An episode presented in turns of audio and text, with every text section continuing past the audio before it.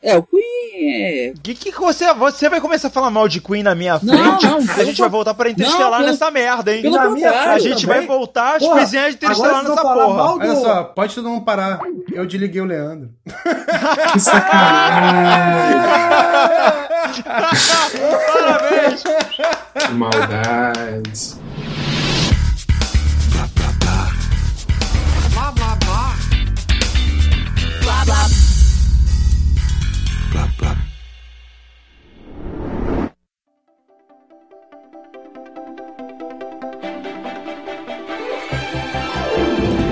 Salve, salve, audiência! Está começando mais um podcast oriundo do site Blá Cultural. E vamos agora para os tópicos. Hoje entraremos no mundo glamuroso, dourado, rico e um tanto obscuro do Oscar. Também conteremos algumas divertidas histórias dessa relação de amor e ódio que temos com o nosso querido festival que completa 30 anos, o Rock in Rio. Eu sou um locutor vendedor de pamonha.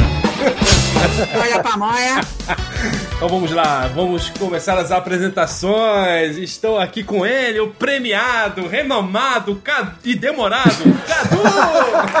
E mineiro, e mineiro, nunca se esqueça disso. Tô, tô aqui, galera. Prazer. Antes tarde do que nunca. E estou aqui com aquele artista responsável por dar a nossa cara esse magnífico e maravilhoso podcast, o nosso design Maurício. Ma... Márcio! Gente, boa noite pra todos. Eu gostei muito de ter participado do programa, tá? Um abraço pra todos. Tu rapaz. Tu não aguenta um litro de cerveja, não. Eu já falei, o Cadu me fez ficar esperando uma hora e eu acabei matando uma cerveja em uma hora. Eu não bebo, então. Ah, meu Deus do céu. Ai, ele vai me chamar de Paulo, vocês vão ver só. E estamos também com o mais rock and roll, o mais ácido de todos, Pedro! Eu não sei falar o nome dele porque é um nome feminino e eu tenho medo de ofendê-lo! Glória! Ah, Eu vou ignorar esse comentário homofóbico e só vou fazer. Eu, posso, eu poderia estar gastando esse tempo aqui pra fazer um jabá. Mas eu só vou deixar bem claro que Interestelar é uma merda. E seguindo então a cadeia natural evolutiva do ódio e discórdia do programa, estamos com o Leandro, que em vez de se apresentar, debaterá agora ferrenhamente com o Pedro, pois ele é um amante de Interestelar! Não, eu, eu quero saber como é que pode alguém chegar a esse ponto de falar que um filme que fala dos dias atuais é uma merda. É capaz dele falar que o Birdman é bem melhor do que os X-Men, não é possível. Ai, ai, ai, ai, esse podcast não vai acabar nunca. Eu sou o Diego Vilas Boas, estou aqui com essa algazarra toda, tentando organizar, não vai ser fácil, mas tentarei, lutarei. E vamos agora para os tópicos, vamos para os blocos, e eu já não sei para onde que mais vamos, mas vamos! Caralho, ele, ele bebeu muito, gente. Vamos pros alcoólicos anônimos.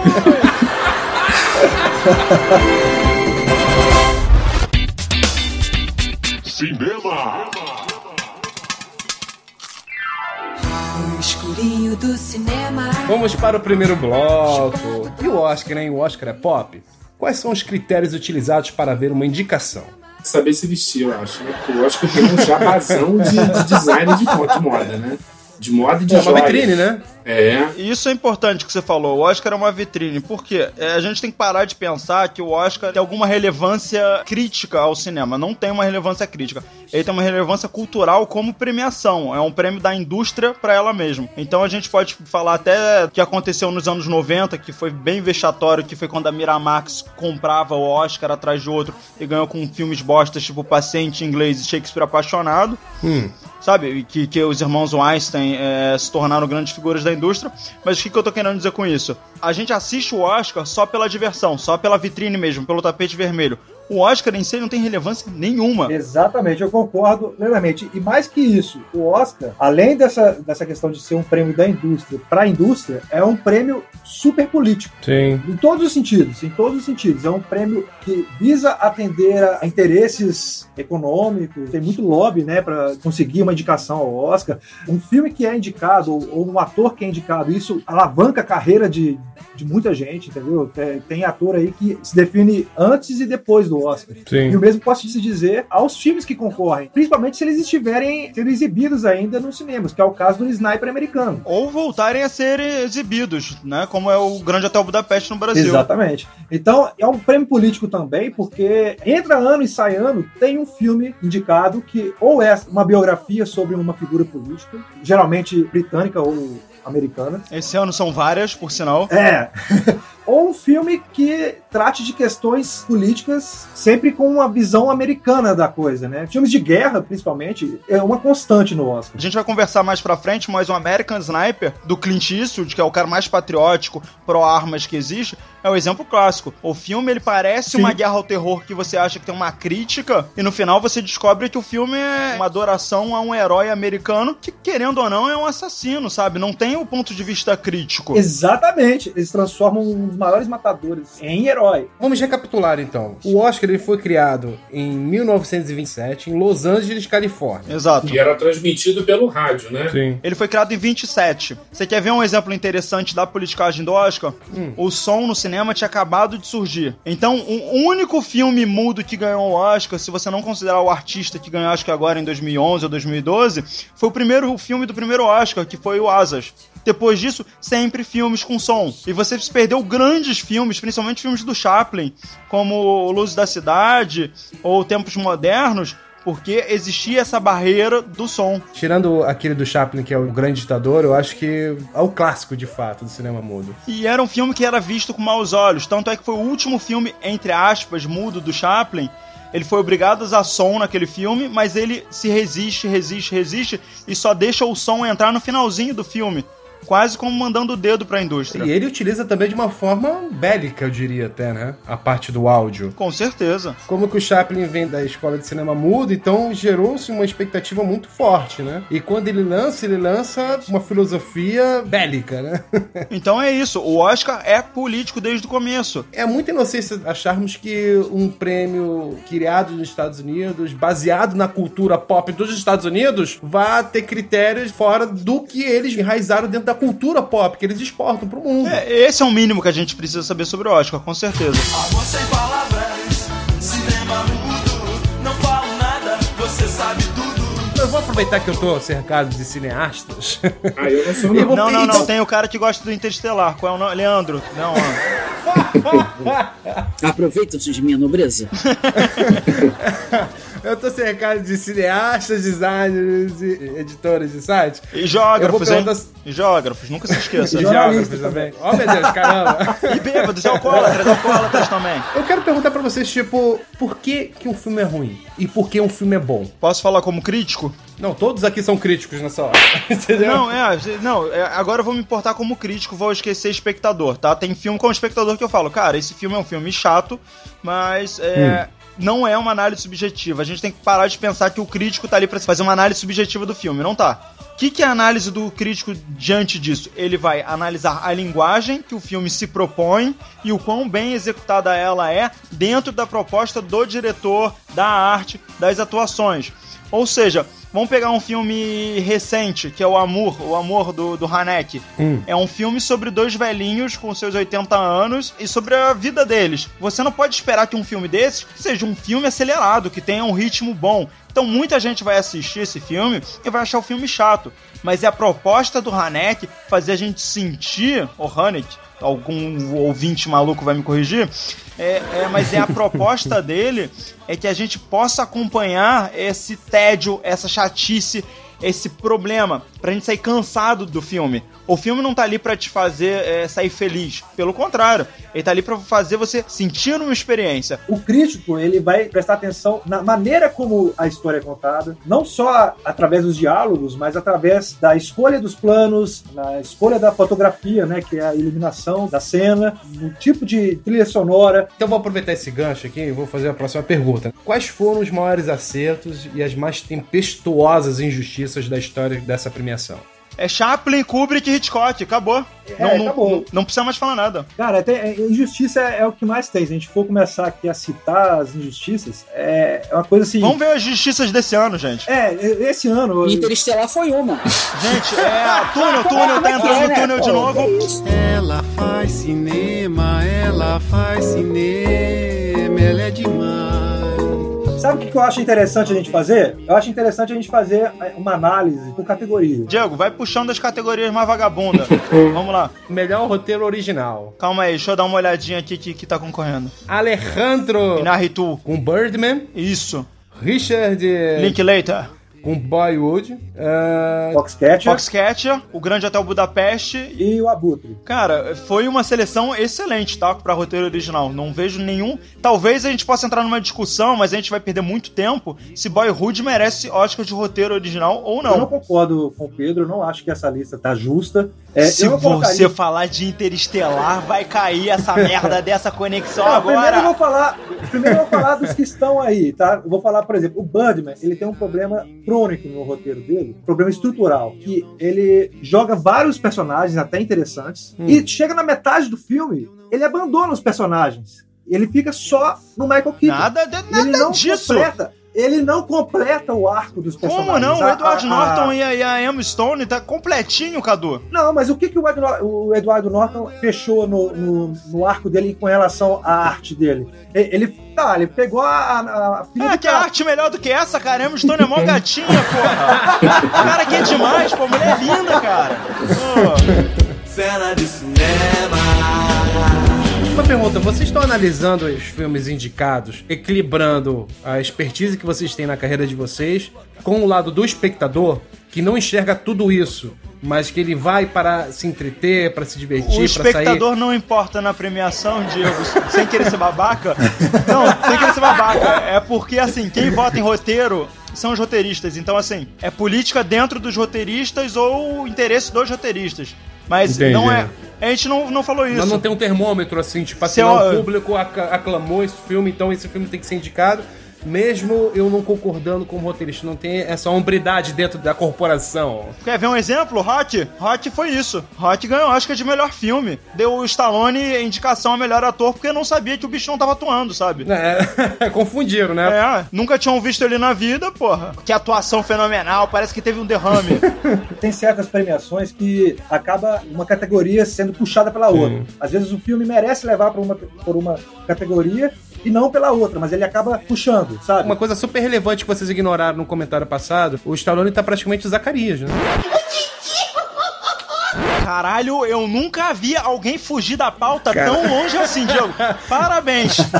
Então vamos lá, vamos passar de melhor roteiro original, vamos para Não, melhor acaba, anime. acabou a Foxcatcher tem um roteiro muito bom. O Grande Hotel Budapeste é sensacional. Agora, Foxcatcher eu não faço ideia de por que tá concorrendo a melhor roteiro original, porque não faz sentido. Não é roteiro original. É uma adaptação da vida de três personagens que existiram sobre um, um evento que aconteceu. Eu não vejo isso como roteiro original. Quando você fala assim dessa questão do roteiro original, será que quando vocês desenvolveram lá no início do programa a questão política, eu já estava com essa pergunta já há muitos anos na minha cabeça. Vamos chegar agora a coisa aqui. Vocês acreditam Esse podcast tá potente. Cara, eu quero ver como que o Diego vai editar essa porra depois. Mais bêbado do que eu tô agora.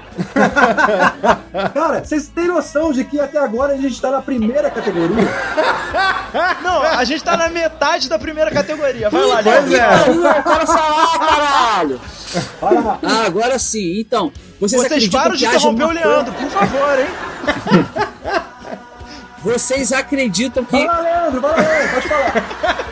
Vocês acreditam que haja uma compra do Oscar também, assim como outras coisas? Eu acho que tem um jabá. Então vamos lá. São os produtores lembrando pros eleitores do Oscar, que aí é um hall muito grande de pessoas pra pensar que ah, é comprado, mas que compram espaço na revista, que compram espaço nos outdoors, que fazem esse buzz, que né, o buzz do Oscar, pra ter as indicações. Eu não sei se vocês sabem, mas por exemplo, na época de Oscar, todas as revistas relacionadas a cinema, elas têm o que até virou um, um termo normal que é o for your consideration, que é o que para a sua consideração. Ó, caramba. Que é Parabéns pelo inglês, hein? Inglês perfeito. Caramba. Gente, vai tomar no meio dos seus respectivos cus, eu sou bando de filho da puta. Se você e não escuta. traduzisse, eu não queria saber. Se você quiser, eu vou te dar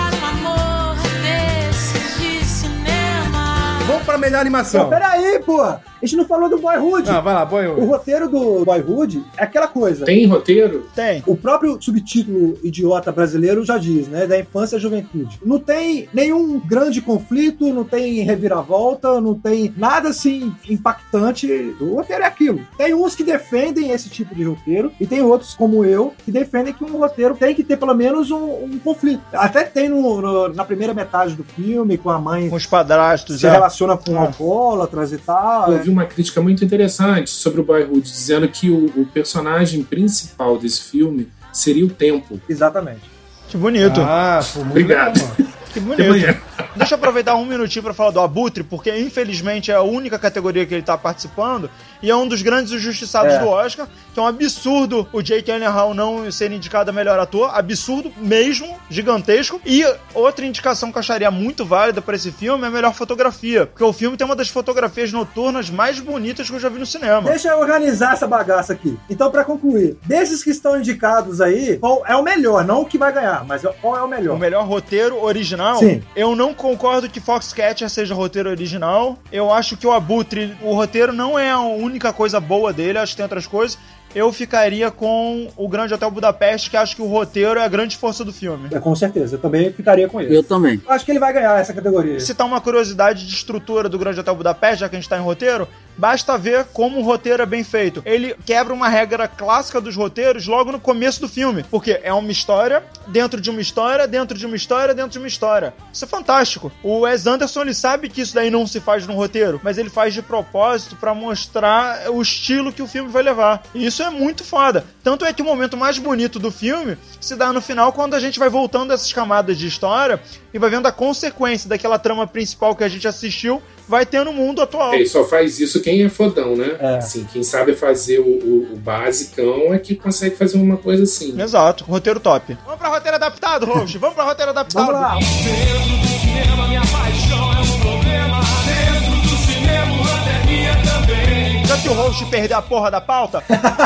é Sniper americano, A teoria de tudo. o jogo da imitação, vício inerente e Whiplash, em busca da perfeição. Eu já adianto que, pra mim, o melhor disparado desses aí é o Whiplash. Posso colocar um ponto aqui de interrogação? O Whiplash não deveria ser roteiro adaptado. Por quê? É só porque a academia é burra pra caralho.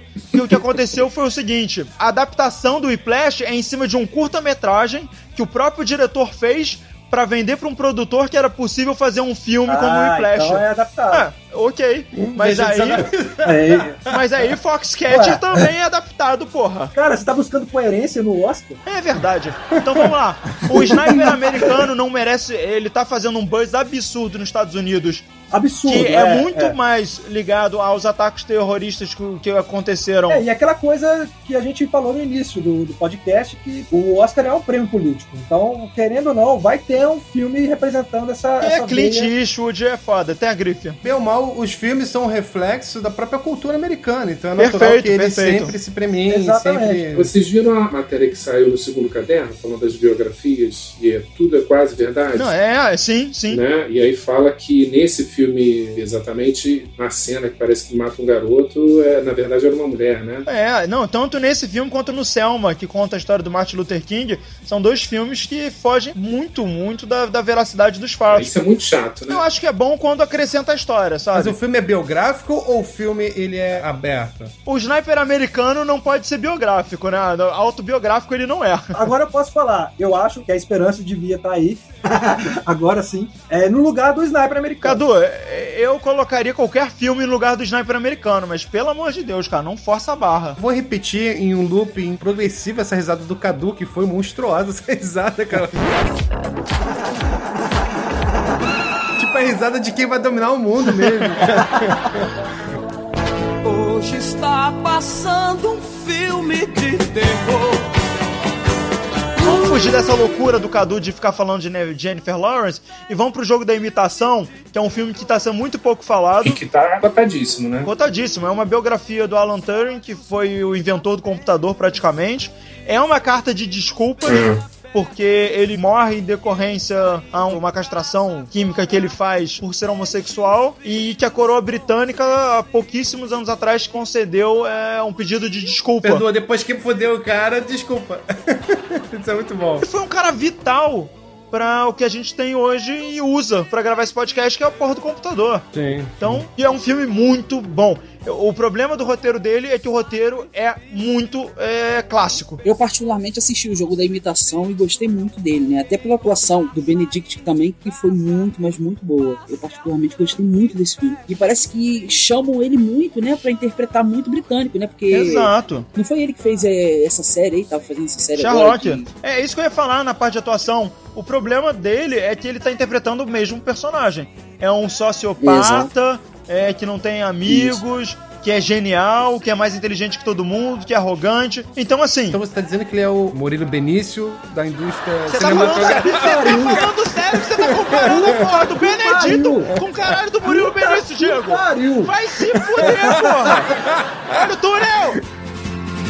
Saiu pela tela de um velho cinema de faroeste.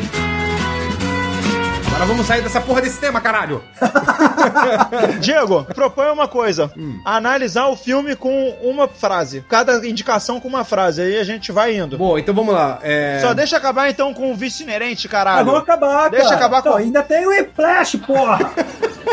Vamos lá, Cadu, uma frase pro Whiplash. Pro roteiro de Whiplash. Cara, é um roteiro... Acabou é, a palavra. É uma frase, já Próximo. falou, pronto. Eu acho assim, não vai rolar uma frase, né? É porque o Whiplash é, eu acho um roteiro sensacional, porque parece até um filme do Darren Aronofsky. É um filme sobre obsessão. Caraca, cineasta é uma raça miserável. A gente só quer uma palavra. A gente não quer a árvore genealógica da porra do negócio. Não, o Cadu ele não quer colocar ponto final. Ele vai colocar um ponto e vírgula, vírgula. Não, o Whiplash, pra mim, tem que vencer e é o melhor dos, dos indicados. Aí parte pra ignorância, tá vendo? Aí é foda.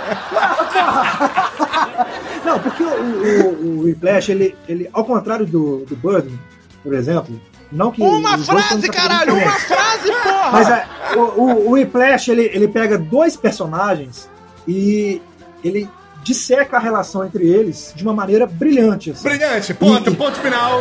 e- Continuação. e no- Ótimo. Minha frase pro Whiplash é: roteiro é bom, mas não é o que é melhor do filme. Ponto. Márcio, Nada a declarar. eu. Ótimo! Próximo. Vice inerente. Alguém assistiu? Foda pra caralho. Roteiro é uma maluquice, mas é extremamente divertido. Foda pra caralho. Não gostei. Eu só estou apresentando. Isso! Diegão, vai pra próxima categoria. Vamos pra única categoria de fato que o Brasil está concorrendo, que é com o Sal da Terra, que é em Ah, melhor, tá melhor sacanagem. documentário. Ah, não, velho. Posso, não. posso ser minha frase agora? Caguei. Foda-se. Caguei. Próxima, caguei. próxima categoria. Vambora. Que quanto preconceito, quanto documentários, caramba. Animação.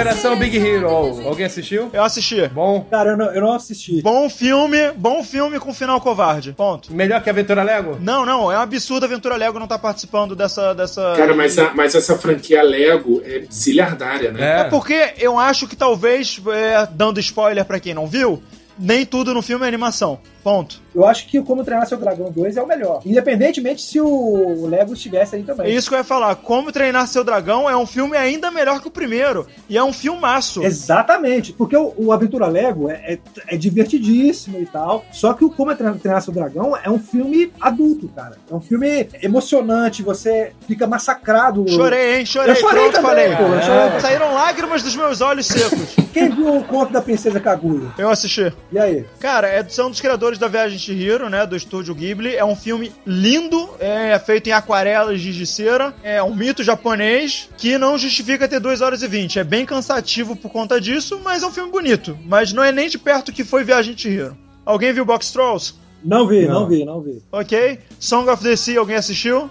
Você viu? não. Não, nenhum desses dois.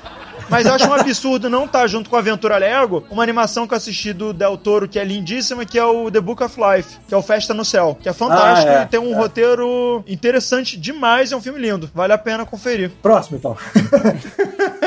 Vamos lá, próximo. Next. Melhor documentário a gente vai pular mesmo. Não, ninguém liga pra documentário. Cara, que coisa preconceituosa. Vamos parar de fingir que a gente se importa? Hã? Vamos? Mais A gente é fácil. o fanista, né? Quero a Ó, pra mim e pro Leandro, pra gente ficar feliz, efeitos visuais. Ai, caralho. Interestelar, Interestelar. É, Interestelar, acabou.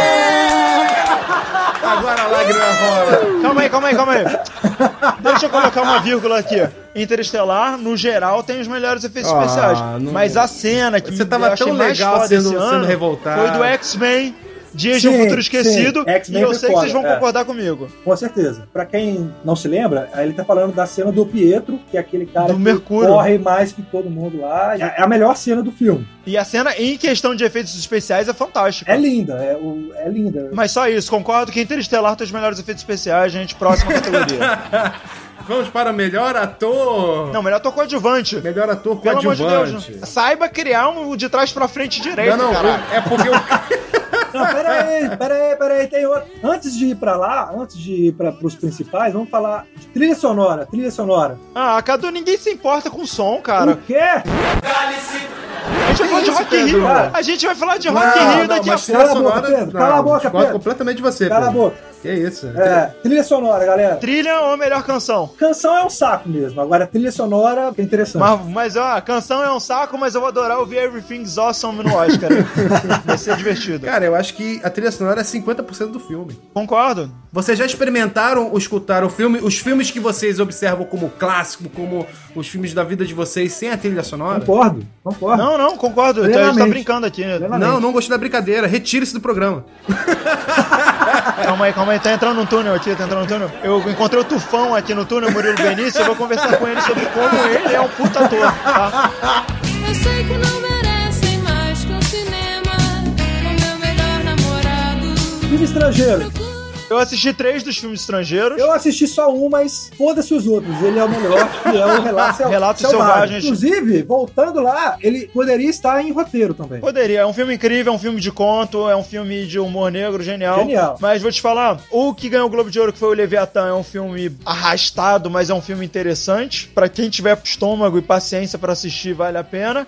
E o Ida, que é o polonês, tá indicado inclusive a melhor fotografia. É um filme curtinho, de 80 minutos, e é um dos filmes mais bonitos que eu já O assisti. Leviatã que você tá falando é aquele que fala sobre Vladimir Putin também, né? Esse é o Leviatã. Tá, mas é, é Relatos Selvagens, pronto. Vamos para a próxima categoria, que será? Ah, tá, e, e é uma injustiça. Vamos o- pra próxima, caralho! Hoje vai passar um filme na TV que eu já vi no cinema. Epa, mutilar o filme, cortar uma cena.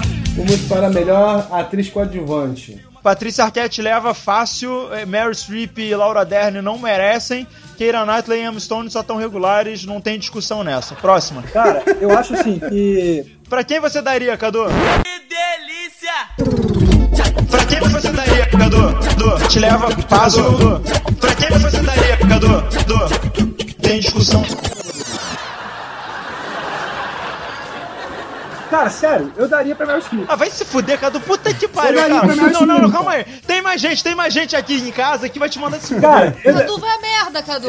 Porra, filho da puta, como é que você me fala uma Eu merda dessa? pra Meryl O filme é um lixo, a Peraí, mas a, atuação a dela é qualquer é coisa. atriz coadjuvante, não é melhor Não, mas filme. peraí. O- a- é pior que Mamma Mia? Não, é tão ruim quanto. É Cara, ruim a quanto. gente não tá falando do filme, a gente tá falando da a- atuação dela. Vamos, Leandro, dá os dois pitacos dessa categoria aí. Eu não vou dar pitaco nenhum, não. Vou deixar pra vocês aí. Muito bom. Seja uma cena de cinema com final feliz. Ator, ator coadjuvante, vamos lá? Cara, ator coadjuvante, J.K. Simons. É, Sem dúvida nenhuma. Pronto. E eu gostaria Próximo- de avisar todos que o- Próximo, o Robert melhor ator, Duval. Melhor ator. Não, eu, é que eu preciso comentar isso que eu fiquei revoltado. É que o Robert Duval tá com quase 200 anos e ele foi fazer um filme de sessão da tarde chamado O Juiz, que o bicho não tá conseguindo nem ficar em pé, tá babando. E aí foram dar uma indicação, que pra ele, mas eu só acho que isso é muito triste. Mas J.K. Simon, sem dúvida nenhuma. Edward Norton, beleza, tá indicado, já, já fez Tá o bom, que tinha tá fazer. próxima, Cadu. Já disse quem ganha. Vai, vai, vai, próximo. Pode ser que eu a encontre numa fila de cinema. Melhor atriz, melhor atriz. Melhor atriz! Essa categoria tá interessante. Quem ganhou o Globo de Ouro foi Julianne Moore num filme muito bosta. Quem merece é a Rosamund Pike pelo Garoto Exemplar ou a Felice Jones pela Teoria de Tudo. Ponto. É, a Felicity Jones, pela teoria de tudo, também é um dos meus- das minhas favoritas. Pera aí, pera aí, mas quem tá falando isso é o crítico ou é o punheteiro? Amigo, trocava qualquer uma dessas pela Marion, que é do meu coração. Marion? É, dois dias, uma noite, né? É, Caramba. apesar dela ser famosa pela pior morte da história do cinema, que é a morte dela no Batman, que é a morte mais patética na história do cinema, ela tem meu coração. Todas estão muito bem, a Julianne Moore tá prejudicada pro filme ser ruim, a Reese Witherspoon tá uma merda, e o filme é um lixo. não, ela é uma merda. Vamos cara. falar a verdade. Ela é uma merda. Não, no filme é um lixo. E a Rosamund Pike e a Felicity Jones são de longe as melhores da categoria. Beleza, É tranquilo. pra que. Rubens Evaldo Filho se nós temos o Pedro?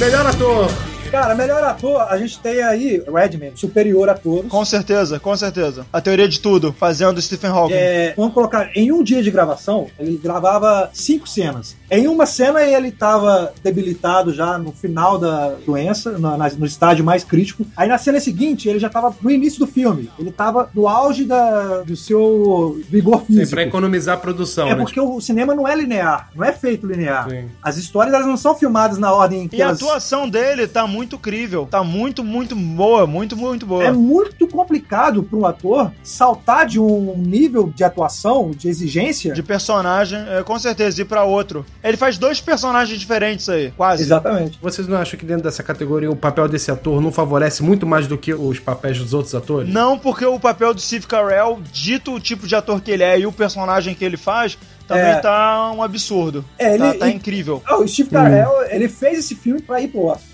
Então, tipo assim... E merecido, merecido. Não seria nenhum absurdo ele sim, ganhar, o não. nível de complexidade do papel é, é muito... Pede demais. É, pô. E ele soube dar isso pro papel. É. Agora, sabe quem que vai ganhar? Michael Keaton. O Michael Keaton. Por E quê? merece também, mas Não, mas ele... o filme é ótimo e o cara tá Chato. foda. Mas ele vai ganhar não porque ele foi bem no papel, mas porque tem a ver com a própria trajetória dele. O Oscar adora essas carreiras que voltam das chamas e a atuação do cara tá top. Não é nenhum absurdo, mas não é a melhor das cinco, não é? E o Michael Keaton, eu sempre achei ele um atorzaço, isso é indiscutível. É Então, o Beetlejuice, né, cara? é, porra, Você chegou a mencionar que quando chegasse no melhor ator ia falar sobre a atuação do Benedict. Tá excelente, mas ele é o Sherlock em filme. Só isso.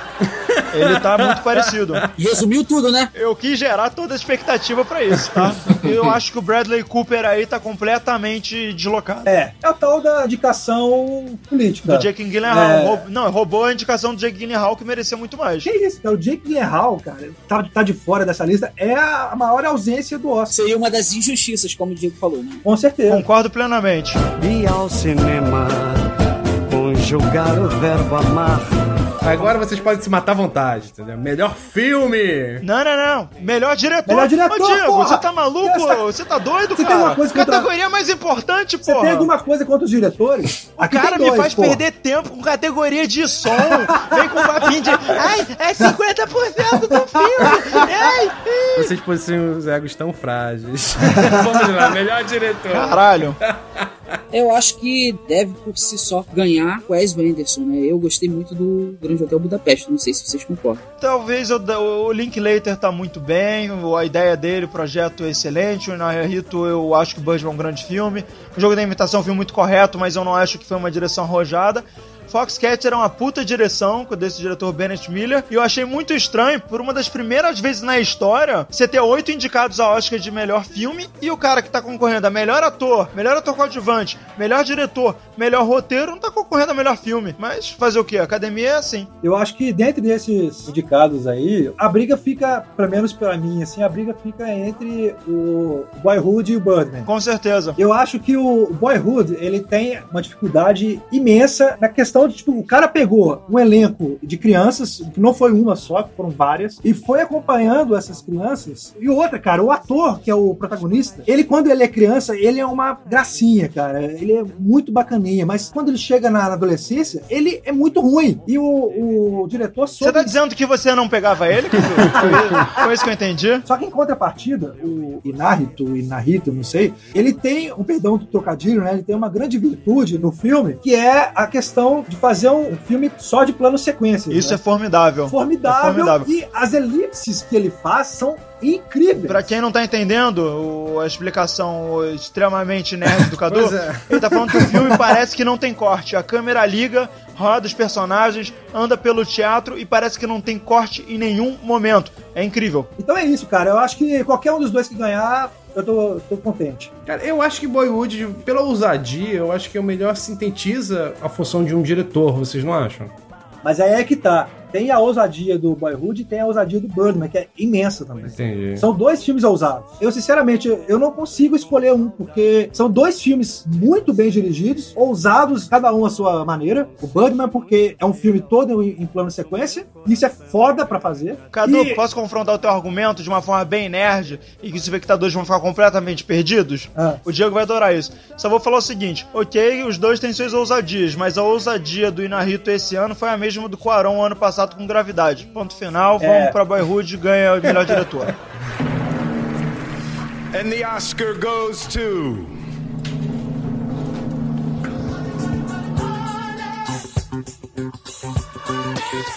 É, pra cada um de vocês, qual é o melhor filme do ano? O jogo da imitação. É, pra mim é o Whiplash. Eu acho que Boyhood vai ganhar, talvez pela inovação, assim, deu uma celeuma, né? Eu Uma... concordo também, acho que Não, Boyhood não, também. beleza, mas ele, ele- ele vai ganhar, mas é o que você gostaria que ganhasse? Cara, não sei. O que eu gostaria de ganhar seria o Grande Hotel Budapeste. É essa que é a pergunta do Pedro. Tá, não. Então, o Grande Hotel Budapeste. Eu ficaria satisfeito se qualquer um dos oito ganhasse, com exceção do Sniper Americano e do Selma, que são duas bostas de filmes. É, tem filme bom, o importante é o filme ruim não ganhar. Música. Música. e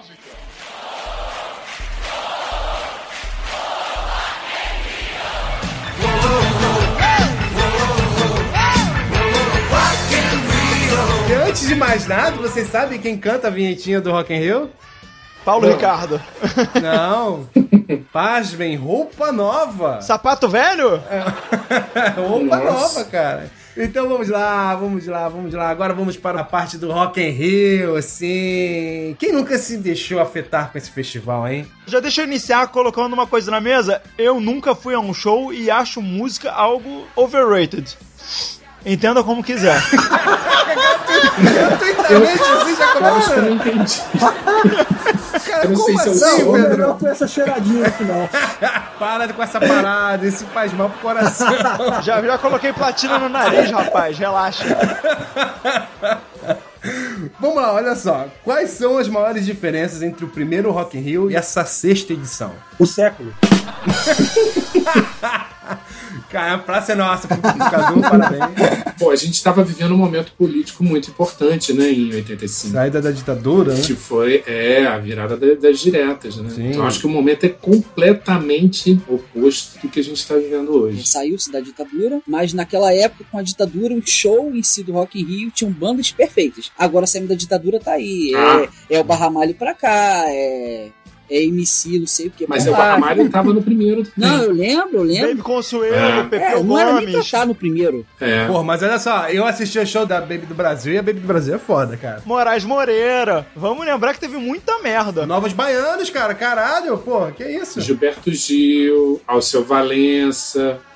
É, quem mais? Eduardo Duzek. Eduardo Sec, é. Que também é um Erasmo gênero. Carlos. Mas sabe o que eu tava pensando aqui? Tava super afim de malhar, o Rock in Rio é isso e aquilo, é vendido e tudo mais. Mas sabe uma coisa que eu tava analisando? O Rock in Rio, ele sempre foi de fato um termômetro social. Porque você pega, como o Márcio ambientou, estavam saindo de uma ditadura militar e entrando para a direta já. Então o rock, naquele momento, sintetizava todo o espírito de mudança da sociedade. Então era natural. E de revolta, né? E de revolta. E tinha aquela coisa adolescente, aquela pegada de revolução, sabe?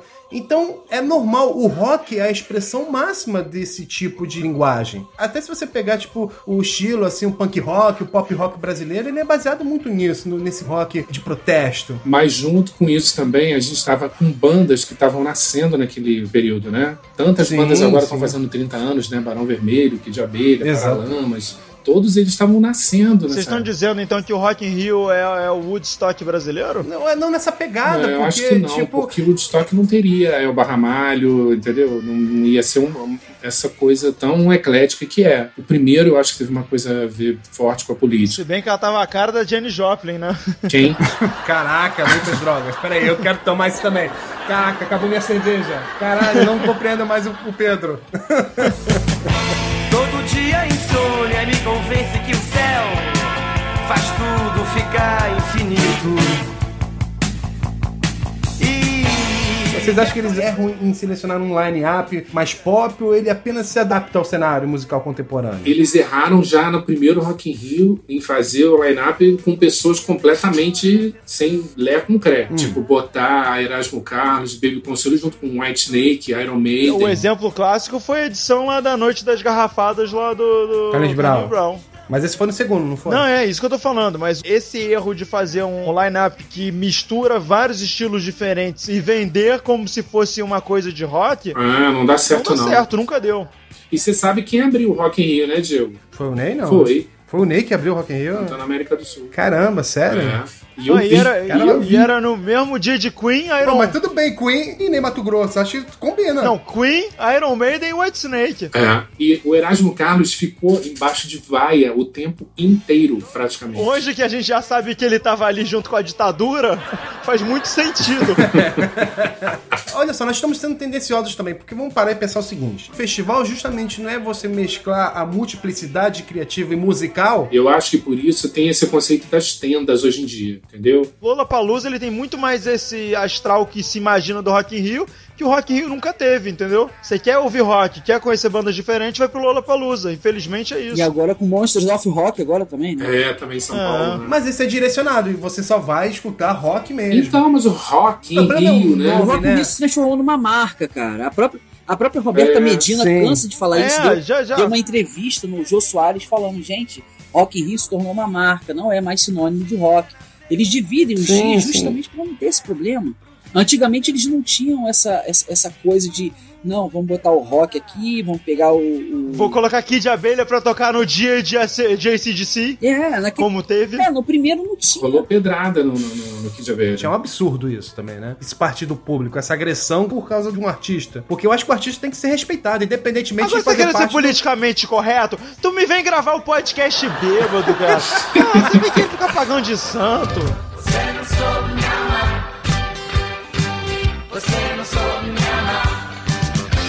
Como e quais foram as suas experiências com o festival? Eu até hoje não tive nenhuma. Nunca fui a um também. Eu, como músico, nunca fui pro Rock in Eu Rio. também, como músico, também nunca fui. E pretendo ir como artista e não como espectador.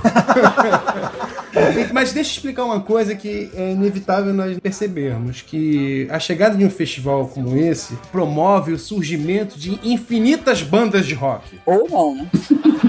Você não pode falar isso que surgimento de bandas de rock, que é complicado. Você tá falando aí o nosso envolvimento com o festival, né? Eu, por exemplo, eu tô esperando as bandas que eu realmente gosto aparecerem pra poder ir. Por exemplo, porra, as bandas que eu gosto não são rock. Britney Spears. A Katy Perry confirmou, Leandro. Não, não. Pera lá, eu vou chegar lá. É pior ainda pra alguns, né? Mas vamos lá. Então, tipo assim, dois, As Spice Girls voltaram ou não? dois grupos, dois grupos que se aparecerem, por exemplo, no Rock in Rio, com certeza eu vou, independente do valor do ingresso. É Depeche Mode e Pet Shop Boys, entendeu? Pô, Eu cara, pensei que você ia falar a volta do SPC com o Alexandre Não, Pires. não, não, pô, cara, olha só, o, De, o Depeche Mode, entre aspas, está protegendo... Molejão, molejão. É, pois é. Molejão. Lá vem o negão, cheio de paixão. Hoje em dia seria, lá vem o afrodescendentão. É, mas a música seria hoje hoje em dia, cara? Não é afrodescendentão, não. Então o que acontece? Então eu tô esperando chegar essas Mas bandas o Pet Shop Boys tava botada pra vir. Tava, mas o Pet Shop Boys vem, vem muito nesses call sensation. O molejo tá cotado pra vir para tudo, gente. É, pode ser, né? Então, tipo assim, eu tô esperando as bandas que eu realmente gosto. Por exemplo, o Diego. Ah, vai o Arcade Fire. Com certeza ele vai, tá ligado? Então, tipo assim, você Nem fica. que eu tenho que vender o meu esfíncter. Isso, você fica esperando aquela banda realmente do seu coração aparecer lá pra ir. E não, ah, não, eu vou no Rock in Rio porque eu quero ver Ozzy Osbourne, eu quero ver IE. São bandas boas, são bandas boas.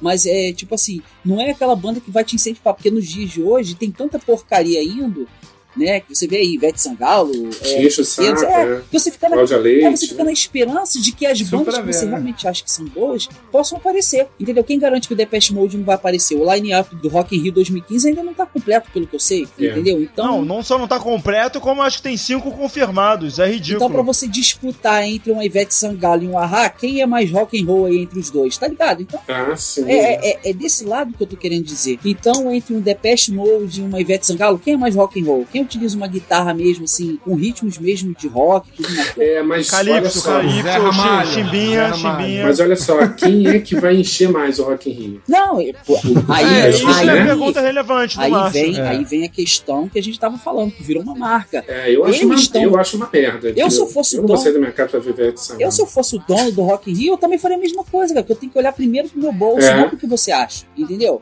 O que você acha, tanto faz. Rock Rio vai lotar, independente da, da Ivete Sangalo ser uma merda pra você ou não. Não enche.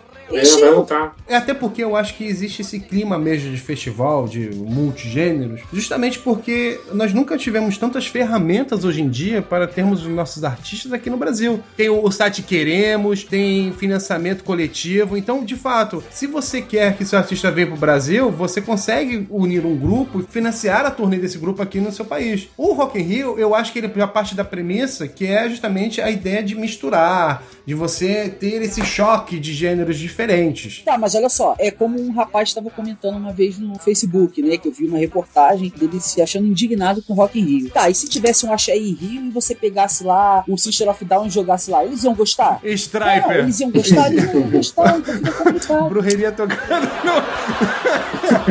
Te, falei, te falar que eu fui numa micareta na Marina da Glória que tava quase isso. É, pois é, mas. Aí eu acho que eu, ia- eu ia pedir a Nostradamus que realmente, né, fizesse a sua profecia. É porque aí você, aí você É. pega o System of Down. Que vem também, né? Isso, é, vem também.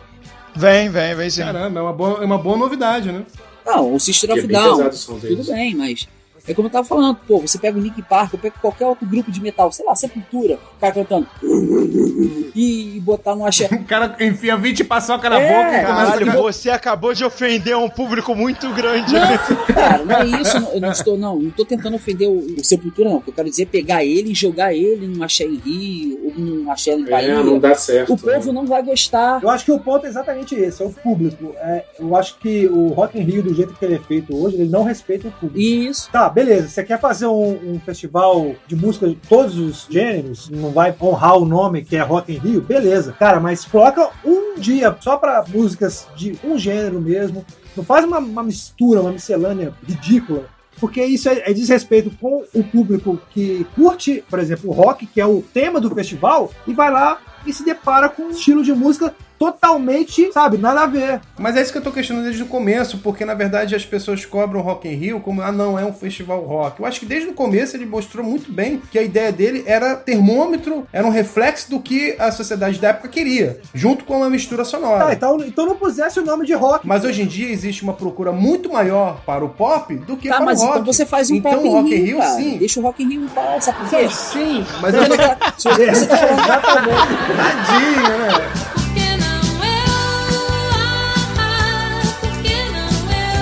Não pera, deixa eu só falar do George Benson, que foi engraçado, uma história dele também. É porque, né, Ah. essa história lá das minhas fontes luminosas. É, o George Benson disse que ele ficou tão nervoso quando ele viu que tinham 250 mil pessoas que ele começou a beber antes do show dele. E aí, quando ele foi pro show, ele saiu do show e foi pro hotel e ele queria se matar. Ele foi com a intenção de se matar. Só quando ele chegou no guarda-hotel, ele desmaiou. Que isso, que E aí, loucura. no dia seguinte, Ele deve ter visto a Rita ali pelada. Aí no dia seguinte contaram pra ele que o show tinha sido super legal e tal, mas ele foi com essa intenção mesmo. Caramba, artista é uma coisa absurda. Hum. É aquele tipo de história que ninguém pode te comprovar, né? Você fala o que você quiser, tentei me matar, gente. Isso tá no documentário, né, do Rock Rio. E teve a história da Baby também, né, que contrataram ela pra cantar 40 minutos, ela 40, Pepeu 40. E aí quando chegaram, olharam a zona que tava, né, com a, com a coisa da- do line-up, e aí falaram, não, você vai cantar só 20. E ela falou assim, pô, não dá. O meu público quer escutar 40 minutos. Ela pagou oito seguranças pra ficarem tomando conta pra não desmancharem o palco e, ela e eles cantarem 40 minutos. Puta que pariu. É. Caramba. Quem não tiver visto Era isso, melhor ter ido ver o filme do Pelé. quem não viu isso, é só procurar o documentário que teve dos 30 anos do Rock Rio. Tem vários depoimentos, é bem legal, bem Se interessante. o Diego fosse um bom host, ele mandaria pra gente se preparar pro programa pra assistir a porra do documentário. Não, eu quero caos. Quero desinformação pra me sobressair. Últimas notas. Pois é, galera, pois é, chegamos ao final de mais uma edição do nosso querido, amado, idolatrado Blackcast. Acabou, com a, com a presença Agora que eu acordei. Puta que pariu! apenas 2 horas e 21 minutos depois. É, eu ainda nem consegui falar sobre o filme que eu mais gosto, que estão tentando vetar aí. Interestelar, sabe como é que é, né? Não consegui falar sobre ele. Ó, eu só sei que se quiserem continuar falando de música, tem melhor canção original ainda, que a gente não falou.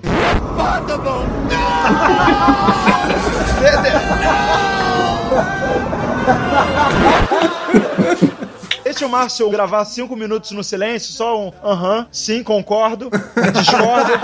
Eu acho que é bem por aí. E aí você pontua isso durante o podcast. É, na edição todos serão maravilhosamente bem equilibrados. Caralho, eu duvido. Tô colocando dinheiro na mesa. Vai não, ser ele tá se achando o Joss Whedon. Caraca, peraí, é muito caótico até pra mim mesmo. Tá se achando o diretor dos Vingadores. Vai equilibrar todo mundo, colocar todos os personagens no mesmo tamanho, na mesma duração. Não, milagre também não faço, editor só tenta, né? tipo assim. Bem, galera, então olha só, é, foi um prazer tê-los no programa. Eu gostaria muito que vocês utilizassem a plataforma do Black Cultural para que vocês divulgassem os seus projetos. Então eu queria saber, primeiramente, do Márcio em que você está envolvido, como você quer enriquecer e dominar o mundo. Ele dormiu, gente. Ele dormiu, ele dormiu.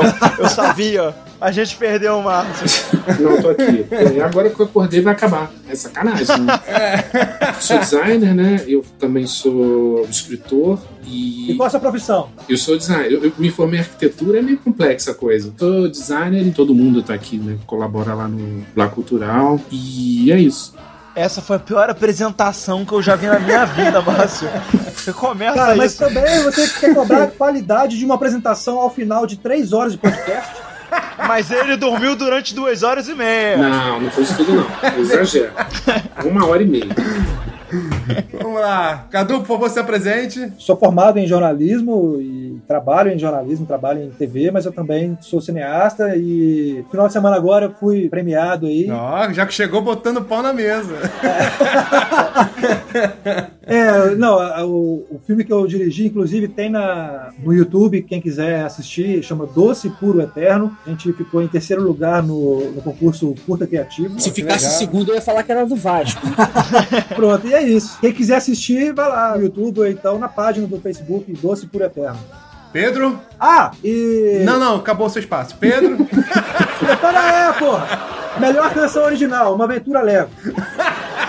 Eu, eu vou poder falar ou vou continuar sendo interrompido por esses mineiros mal educados? Eu vou poder falar? Me apresentar? Então, gente, meu nome é Pedro. É, eu poderia estar me apresentando, mas eu vou usar esse tempo de novo pra falar que Interestelar era uma merda de filme. Puta que pariu! Mas quem quiser me achar, é, a gente tá no Blá, a gente. é, eu sou sócio fundador da Camaleão Produções Artísticas. Não me adicione no Facebook porque eu não tô nem aí pra vocês, entendeu? E assim, se você não acha que Interestelar é o novo 2001, a gente pode começar a conversar. Leandro? Ele tá agredido. Dessa Ele tá agredido, ele tá em silêncio. Meu nome é Leandro Stelland, sou, sou gigolô, jogador de League of Legends, designer de concorrente direto do Márcio também, e é isso aí. Nada, que somos colegas. Somos coleguinhas. né? Olha o romance, olha o romance saindo, nascendo. É. E além disso, sou editor-chefe também do Blá Cultural, como todo mundo sabe. Sério? Bem feito. Se tivesse estudado, não teria que fazer essas porras aí. Pois é, né? Então, galera, é nesse clima de irmandade e fraternidade, me despeço de vocês. Muito obrigado por ter nos Ah. acompanhado. É, Infelizmente acabou, Ah. infelizmente, infelizmente. Então vocês já sabem, vocês fazem parte disso. Se quiserem falar com a gente, nos dando sugestões, sigam-nos no Twitter. Sim, nós temos um Twitter, olha que maravilha, aquela comunicação rápida e direta com a gente, BlackcastBR. E também nós temos um e-mail, se quiserem escrever coisas mais extensas, chatas, nos ofendendo de fato. Ah, isso Black- com certeza vai ter. blackcastbrasil.gmail.com Muito obrigado por ter ficado, ter nos acompanhado até agora. E terminamos mais um Blackcast! Eu te amo.